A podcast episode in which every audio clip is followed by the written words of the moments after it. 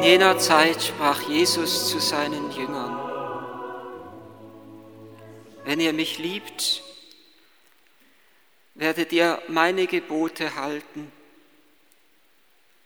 Und ich werde den Vater bitten, und er wird euch einen anderen Beistand geben, der für immer bei euch bleiben soll.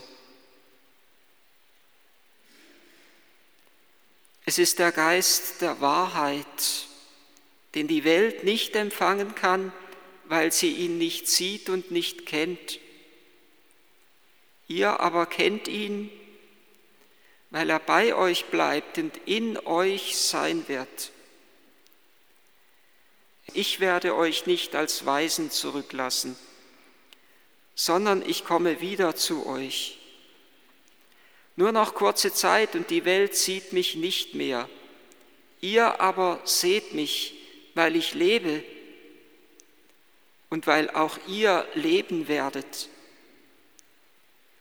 An jenem Tag werdet ihr erkennen, ich bin in meinem Vater, ihr seid in mir und ich bin in euch. Wer meine Gebote hat und sie hält, der ist es, der mich liebt. Wer mich aber liebt, wird von meinem Vater geliebt werden, und auch ich werde ihn lieben und mich ihm offenbaren. Ehrlich gesagt habe ich immer ein wenig Angst, über die Abschiedsreden zu predigen, weil sie eigentlich, so denke ich, manchmal fast eine Nummer zu groß sind, dass ich etwas dazu sagen kann. Sie sind so groß und so weit, weil Jesus in den Abschiedsreden das ganze göttliche Geheimnis zusammenfasst. Das Geheimnis des ganzen dreifaltigen Gottes. Aber er zeigt in seinen Abschiedsreden nicht nur das große Geheimnis Gottes, wie Gott in sich ist, in seiner Liebe des Vaters zum Sohn und des Sohnes zum Vater im Heiligen Geist, die innergöttlichen Beziehungen der drei Personen zueinander, sondern er öffnet in den Abschiedsreden das göttliche Leben für uns und möchte uns mit hineinziehen in diese Beziehung des dreifaltigen Gottes. Die Abschiedsreden sind ein Bild des göttlichen Lebens. Und man könnte sagen, jeder, jeder einzelne Vers in diesen Reden ist wie ein Mosaikstein in diesem Bild. Aber jeder Mosaikstein ist wieder von so einer Herrlichkeit, dass er etwas von der Schönheit des Ganzen offenbart. Jeder Stein an sich bringt schon der Glanz des göttlichen Lebens zum Ausdruck. Und jeder Stein an sich bringt schon zum Ausdruck, dass wir, jeder einzelne von uns, teilhaben soll an diesem göttlichen Leben.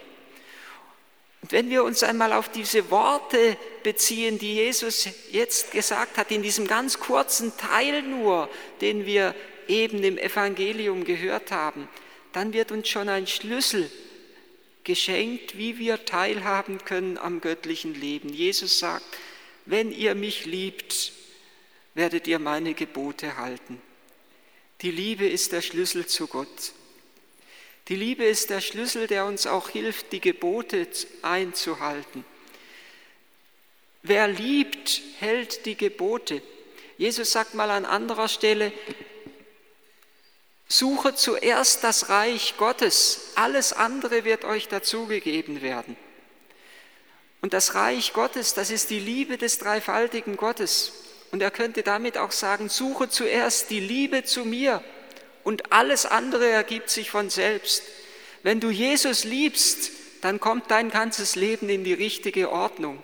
Wenn du Jesus liebst, dann wirst du nicht mehr ach, unachtsam am anderen vorübergehen können. Wenn du Jesus liebst, dann wirst du keinen Menschen mehr verletzen können. Wenn ihr mich liebt, dann haltet ihr wie von selbst die Gebote. Manchmal sage ich das in der Beichte.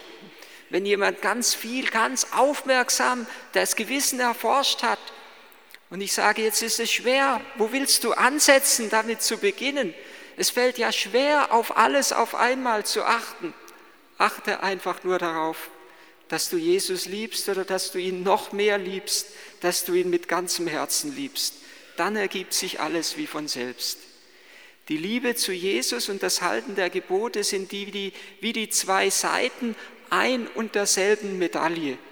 Wir können Jesus nicht lieben und die Gebote nicht beachten. Und umgekehrt gilt aber auch, die Gebote sind ein Weg, in die Liebe Jesu hineinzukommen. Wenn wir lernen, achtsam umzugehen, die Gebote zu befolgen, dann lernen wir innerlich aufmerksam zu werden auf Gott, dann disponieren wir uns dafür, dass Gott uns seine Liebe schenken kann und wir in die Liebe zu Gott eintreten. Die Gebote sind ein Weg, in die Liebe zu Gott hineinzukommen. Die Gebote sind sozusagen das Mindestmaß, das wir erfüllen müssen, in die grenzenlose Dynamik der Liebe eintreten zu können, die Jesus uns vorgelebt hat. Die Gebote sind das Mindestmaß. Ohne die Gebote können wir keine liebenden Menschen sein. Die Gebote lernen uns ja, unsere oft ungeordneten Neigungen, Wünsche, Forderungen, Vorstellungen ein wenig einzudämmen und zurückzunehmen und Gott in unserem Leben Raum zu geben. Und die Gebote sind auch der Weg, durch, die wir, durch den wir uns innerlich disponieren, durch den wir innerlich empfänglich werden für den Heiligen Geist. Das sagt dir Jesus dann unmittelbar danach. Wenn ihr mich liebt, werdet ihr meine Gebote halten. Und dann werde ich den Vater bitten, und er wird euch einen anderen Beistand geben, der für immer bei euch bleiben soll. Wörtlich heißt es da eigentlich, der mit euch, dass er mit euch sei in Ewigkeit. Jesus hat einst seine Jünger berufen. Er rief die Zwölf, dass sie mit ihm seien. Und nun, wenn Jesus zum Vater zurückkehrt, sendet er den Heiligen Geist, dass er mit den Jüngern sei. Das ist die göttliche Antwort auf das Mitsein der Jünger mit Jesus. Weil die Jünger mit Jesus waren, sendet Jesus jetzt den Geist, dass er, wenn Jesus sichtbar nicht mehr bei ihnen ist, dass der Geist mit den Jüngern ist. Und dieses Halten der Gebote und die Liebe zu Jesus, das ist die Voraussetzung dafür, dass der Geist Gottes zu uns kommen kann. Gott vergewaltigt keinen Menschen, Gott lässt dem Menschen immer die Freiheit. Da, wo wir uns innerlich disponieren, da kann Jesus für uns beten. Den Vater fragen könnte, mir, könnte man auch übersetzen. Ich werde den Vater fragen, du Vater, kannst du ihnen nicht einen anderen Beistand geben, jetzt wo ich nicht mehr sichtbar in ihrer Mitte bin? Jesus ist der erste Beistand, der, der immer hinter den Jüngern stand. Und nun soll der Vater einen anderen Beistand, den Heiligen Geist senden, dass er nun bei den Jüngern ist. Und Jesus sagt dann weiter, die Welt sieht ihn nicht. Es ist der Geist der Wahrheit, den die Welt nicht empfangen kann, weil sie ihn nicht sieht und nicht kennt. Und nachher sagt er auch wieder, ich werde zu ihnen kommen und die Welt sieht mich nicht mehr, ihr aber seht mich. Sie sieht den Heiligen Geist nicht und ihr seht ihn nicht und weil ihr ihn nicht seht, die Welt empfängt ihn nicht, weil sie ihn nicht sieht und nicht kennt, ihr aber kennt ihn, weil er bei euch bleiben und in euch sein wird. Es geht darum, die Welt sieht den Heiligen Geist nicht und kennt ihn nicht und die Welt sieht Jesus nicht, ihr aber seht mich und es ist interessant, auf, auf das Sehen noch einen, einen Blick zu werfen. Es gibt im Griechischen zwei verschiedene Worte für Sehen. Horao und Theoreo. In diesem Wort Theoreo steckt ja unser Wort Theorie mit drin. Und im Deutschen gibt es ja auch zwei Worte eigentlich für Sehen. Sehen und Schauen. Oder um es noch ein wenig deutlicher zu sagen, es gibt ein leibliches Sehen und ein geistliches Schauen. Ich kann einen Menschen sehen, und ihn doch nicht wahrnehmen. Ich kann ihn äußerlich sehen, dass er da sitzt, aber wenn ich diesen Menschen liebe, werde ich ihn mit ganz anderen Augen sehen. Der Geliebte sieht seine Geliebte mit ganz anderen Augen, als ich diesen wildfremden Menschen ansehe. Sehen und schauen sind zwei unterschiedliche Dinge. Die Welt sieht mich, oder man könnte hier eben auch dieses Wort Theoreo übersetzen, sie schaut mich nicht.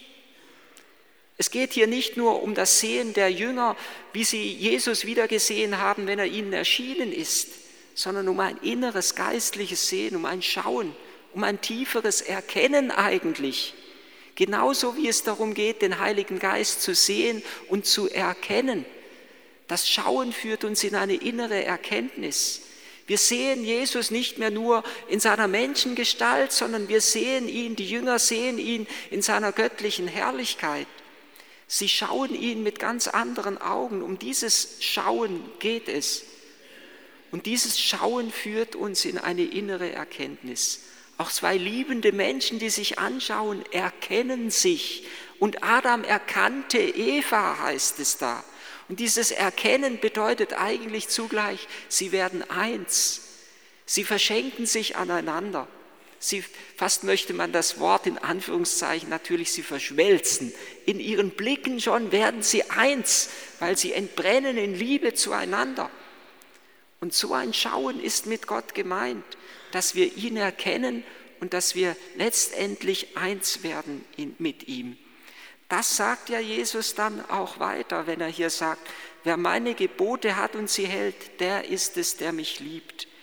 Wer mich aber liebt, wird von meinem Vater geliebt werden und auch ich werde ihn lieben und mich ihm offenbaren. Diesen Menschen, der Gott liebt, dem kann sich Gott offenbaren. Und was mit diesem Wort offenbaren gemeint ist, erklärt Jesus wiederum zwei Verse weiter. Denn dann kommt noch einmal ein Wort, das wiederum ganz ähnlich ist.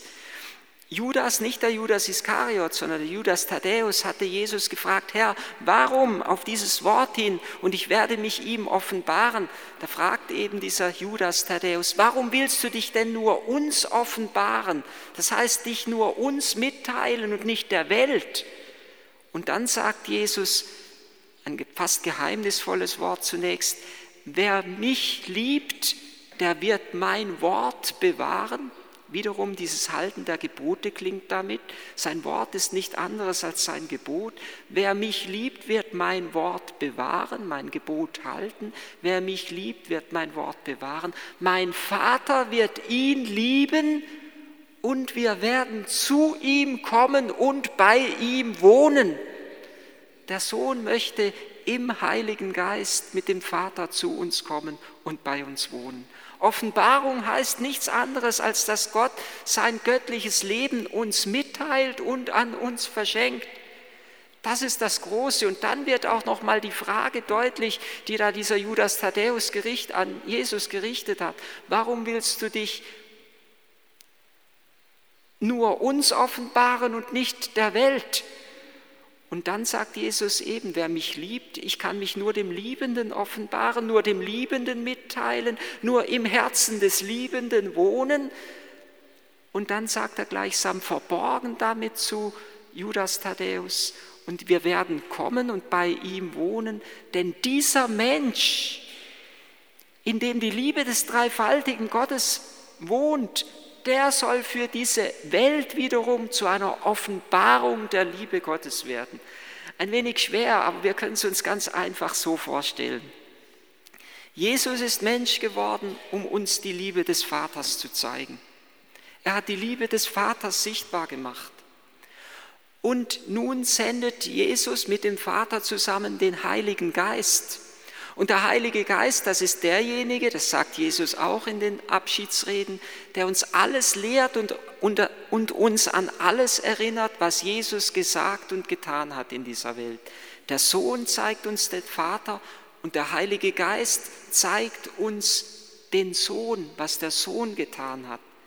Und die Glaubenden, alle Getauften, in, die, in deren Herzen die Liebe Gottes ausgegossen ist, Sie sind es, die nun die Liebe des dreifaltigen Gottes oder wir könnten auch sagen, den Heiligen Geist offenbaren sollen in dieser Welt. Der Geist ist verborgen, aber wir sollen ihn sichtbar machen durch unser Wirken, durch unser Wort und durch unser Tun, durch unser ganzes Wesen in dieser Welt. Das Große ist in den Abschiedsreden, das unbeschreiblich Große, dass Gott uns Anteil gibt an seinem göttlichen Leben, dass er uns mit hineinzieht und dass er uns will, dass wir mitwirken an der Offenbarung Gottes in dieser Welt, dass Gott sichtbar wird durch die Glaubenden und berührbar wird für alle Welt, durch das, wie die Glaubenden leben, wie sie Gott lieben und wie sie miteinander umgehen.